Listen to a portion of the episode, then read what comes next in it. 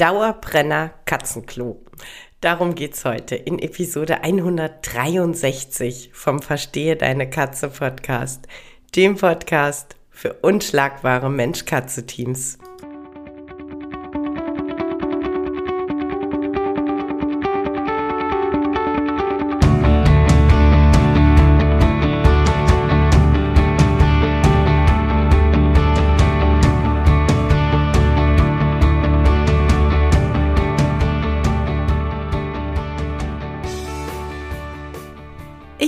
Katrin Knispel, Mentorin für unschlagbare Mensch-Katze-Teams. Ich begleite dich als Hüter zu einem entspannten Alltag mit deinen Katzen. Ganz gleich, ob kleine Frage oder große Herausforderung. Ich bin an deiner Seite.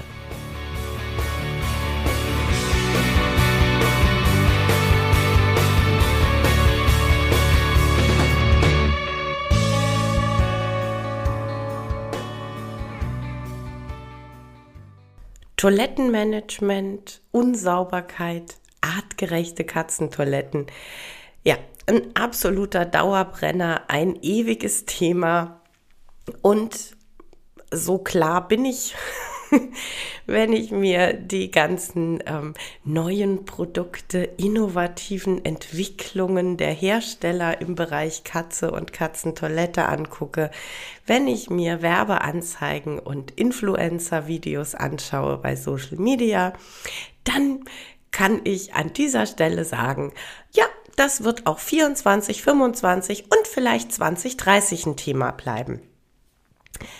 Nichtsdestotrotz es ist ein so unglaublich wichtiges Thema und deshalb gibt es dann heute eine Episode zu dem Thema. Und zwar jetzt gar nicht so in die Richtung, warum kein Haubenklo und wie groß soll die Toilette sein. Ich möchte das Thema heute tatsächlich erstmal von einer anderen Seite angehen, nämlich das Dahinterschauen, ähm, ja, auf, aufgrund der, der Vorlieben und der arttypischen Verhaltensweisen von Katzen, warum ist da ein artgerechtes Katzenklo so wichtig? Und ich ähm, ich glaube, wir alle kennen das. Unsere Toilette, äh, unsere Toilette, unsere Katze springt ins Katzenklo und wenn das dann optimalerweise offen und schön groß ist, dann geht's los, dass die Katze das Streu beschnüffelt, hier ein bisschen gräbt, da ein bisschen gräbt, sich um sich selber rumdreht, nochmal an einer anderen Stelle guckt und ähm, was für uns manchmal vielleicht auf den ersten Blick wie Unschlüssigkeit aussieht oder wie, ja, was hat sie denn jetzt? Warum macht sie nicht einfach ihr Geschäftchen? Ähm, sie macht ihr Geschäft auf genau die Art und Weise, die katzentypisch ist und und da sind wir nämlich beim Punkt, dieses ganze sich eine Stelle suchen, hier ein bisschen graben, dort ein bisschen graben, ähm, auch manchmal Probe sitzen, wieder aufstehen. Das alles ist schon Teil der Verhaltenssequenz ähm, des Toilettengangs. Also das alles, dieses sich bewegen, sich zurechtsetzen, eine gute Stelle aussuchen, das alles gehört eigentlich für die Katze dazu, um ja, ähm, so wie es ihr und ihrer Natur entspricht, auf Toilette gehen zu können. Und genau deshalb ist es ja dieses Thema, das immer wieder gesagt wird, ähm, mindestens eineinhalb Mal die Länge des Katzenkörpers so die Toilette, dass die Katze sich in der Toilette drehen und bewegen kann, ohne irgendwo anzustoßen. Einfach damit unsere Katzen in der Toilette die Möglichkeit haben, dieses Verhalten, dieses, ähm, ja, dieses zu ihnen gehörende Verhalten auszuleben und sich einfach genau dadurch wohlfühlen zu können. Ne? Und das nächste ist dann natürlich, wenn man überlegt, wie sensibel so ein Katzenpfötchen ist, was die alles wahrnehmen mit ihren Pfötchen.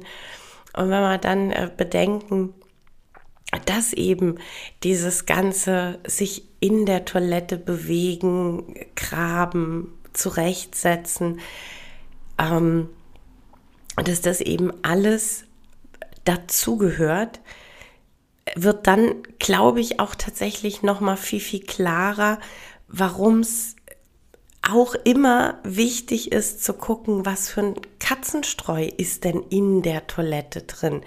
Ja, das war wirklich gucken, dass wir ein möglichst weiches, feinkörniges Streu in der Toilette haben, damit es eben nicht unangenehm und pieksig ist, wenn ich da sitze. Und ähm, das ähm, dritte ist einfach, wenn ihr euch anguckt, gerade beim Kotabsatz, wie unsere Katzen sitzen. Also, sie sitzen ja nicht richtig, es ist ja quasi so ein, naja, fast in die Hocke gehen ähm, im hinteren Bereich.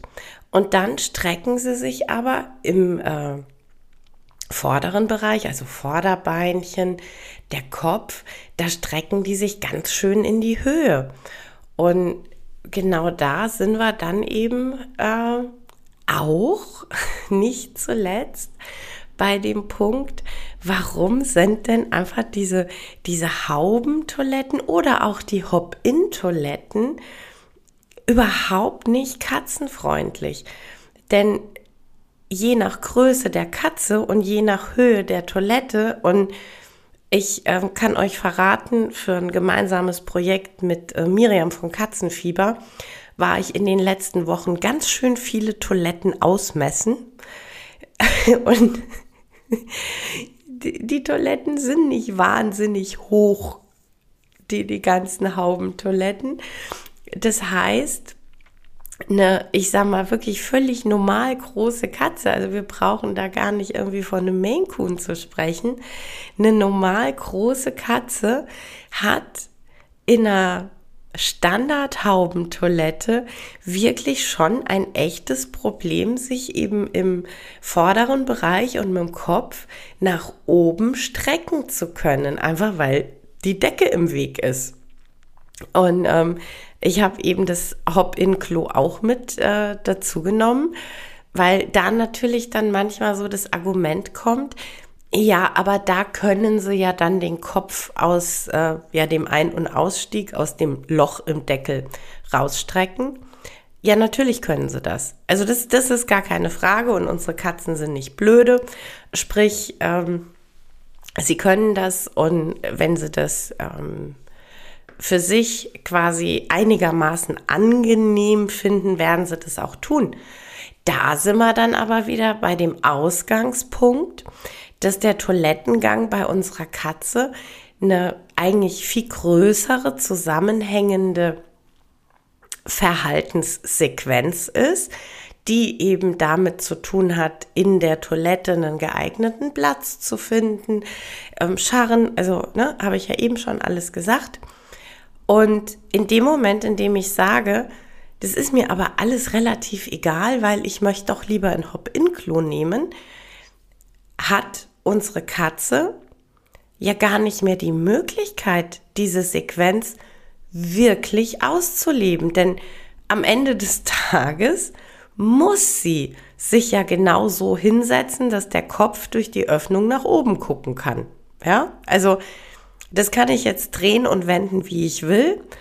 Ähm, unsere Katze kann sich auch in diesem Hop-In so ein bisschen drehen und wenden, wie sie will. Aber am Ende des Tages muss sie immer wieder an genau der gleichen Stelle ihr Geschäft verrichten, wenn sie sich nach oben ausstrecken möchte und dafür die Öffnung im Deckel braucht. Relativ klare Sache. Und deshalb auch ein Hop-in-Klo am Ende des Tages nicht wirklich großartiger als ein Standard-Haubenklo. Und wir können tatsächlich gerne drüber sprechen, dass ein Katzenklo jetzt kein Deko-Gegenstand ist, den ich mir als Deko in die Wohnung holen würde, wenn ich keine Katze habe. Also sprich, wir können gerne darüber sprechen, dass ein Katzenklo jetzt optisch nicht unbedingt der Renner ist. Darum geht es aber doch auch überhaupt nicht. Ja, also das ist, das soll zweckmäßig sein. Und jetzt sind wir mal ganz ehrlich, also wenn ich mir so die Menschentoilette als solches angucke, also so richtig innovative, total durchgestylte neue Ideen gibt's da jetzt auch nicht. Also eine Toilette ist eine Toilette ist eine Toilette. Die gibt's letzten Endes durchaus in verschiedenen Farben, ja.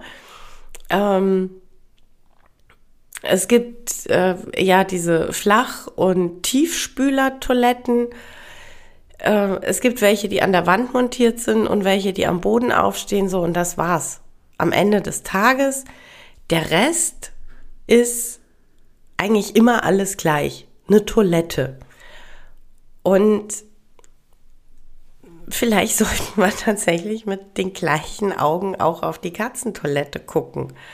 Denn, ähm, also ich weiß jetzt nicht, wie es dir da draußen geht, aber eine Toilette für Menschen finde ich jetzt optisch auch nicht so geil, dass ich mir denken würde, das wird mein neuer, meine neue Blumenvase, mein neuer Pflanzkübel, den ich mir ins Wohnzimmer stelle.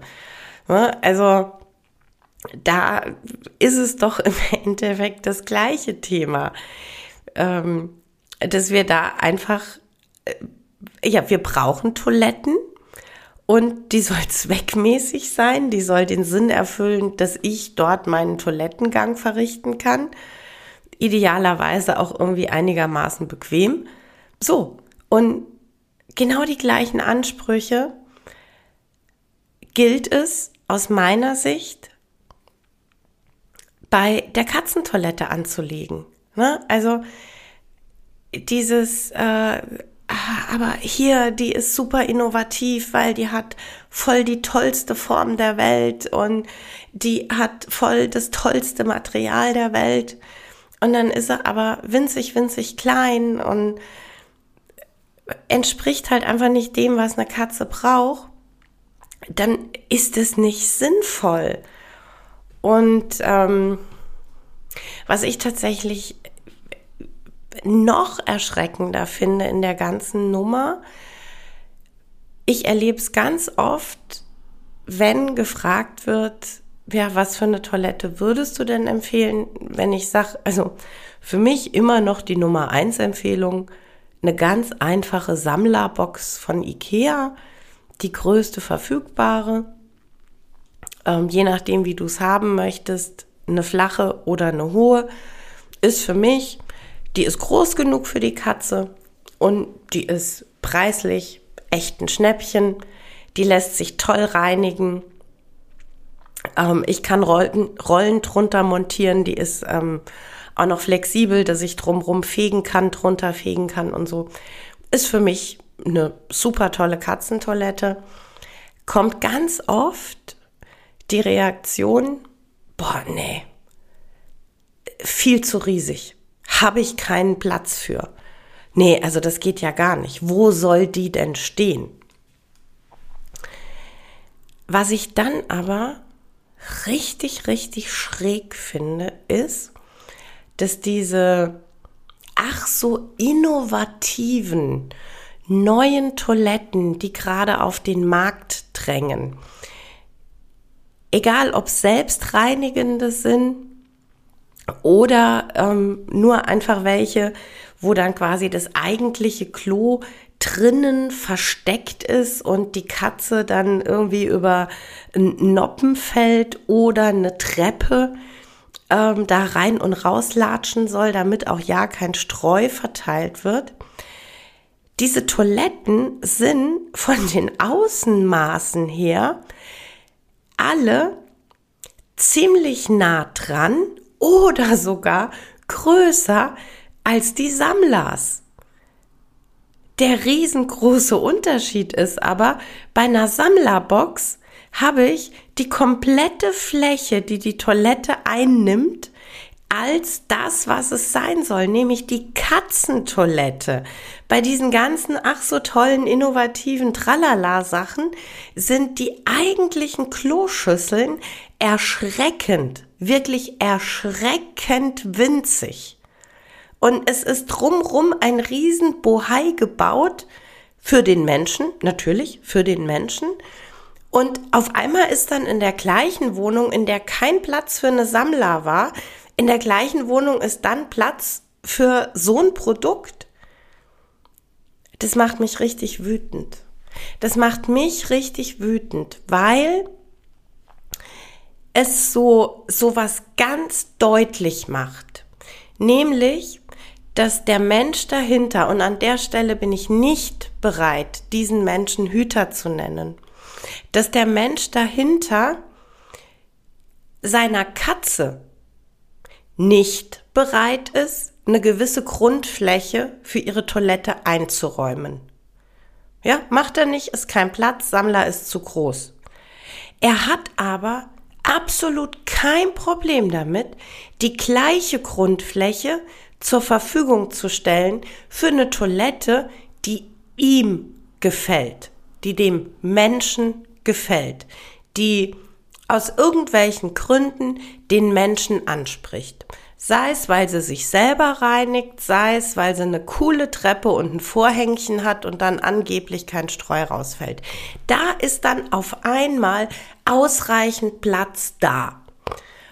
Und das ist ein ganz grundlegendes Haltungsproblem. Also nicht Katzenhaltung, sondern innere Haltung. Das ist ein ganz grundsätzliches Haltungsproblem. Dass es da so ist, dass der Mensch der Katze nicht genug Respekt entgegenbringen kann, um zu sagen, ich bin bereit, dir anderthalb Quadratmeter Grundfläche zur Verfügung zu stellen für ein artgerechtes Klo, auf dem du deine Verhaltenssequenzen ausleben kannst, auf denen du deine Bedürfnisse ausleben kannst, bin ich nicht bereit zu. Ich bin aber ohne Schmerz bereit, weit über 100, bei den selbstreinigenden Toiletten sind wir sogar bei mehreren hundert Euro. Ich bin ohne Schmerz bereit, dieses Geld in die Hand zu nehmen, mir so eine Toilette zu kaufen. Ich habe auf einmal überhaupt kein Platzproblem mehr, weil das ist ja jetzt eine Toilette, die ich will. Ja, und die Katze guckt in die Röhre. Die hat nämlich immer noch ihre kleine Scheißhausbox.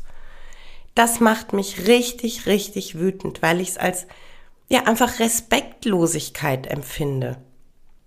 Und das, das kann nicht sein. Es kann einfach nicht sein. Weil es einfach, die Katzen haben den Respekt verdient, dass wir bereit sind zu verstehen, was sind ihre ganz grundlegenden, arteigenen Bedürfnisse, was sind ihre ganz grundlegenden, arteigenen Verhaltensweisen und wie können wir als Hüter ermöglichen, dass die Katze dieses Verhalten ausleben, diese Bedürfnisse ähm, ausleben darf und nicht, äh, nee, das ist mir aber viel zu viel Platz, der da verloren geht. Das, nein. Katzen haben respektvolle Hüter verdient. Katzen haben Hüter verdient, die sich mit ihren Bedürfnissen auseinandersetzen und die bereit sind, ihre Bedürfnisse zu erfüllen. Auch und gerade im Bereich Toilettenmanagement. Denn es kommt ja nicht von ungefähr, dass dieses Thema Unsauberkeit in der Verhaltensberatung wirklich ein absoluter Dauerbrenner ist. Es ist einfach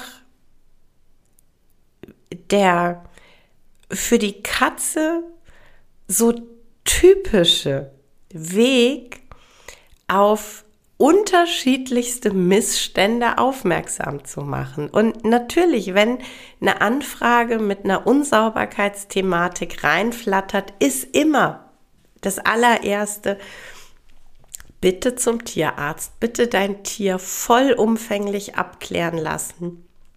Denn äh, bevor wir gucken, ob es am äh, Toilettenmanagement eine coole Verbesserung für die Katze gibt, müssen wir tatsächlich erstmal ausschließen, dass deine Katze gerade auf körperliche Missstände, Schmerzen, wie auch immer aufmerksam macht.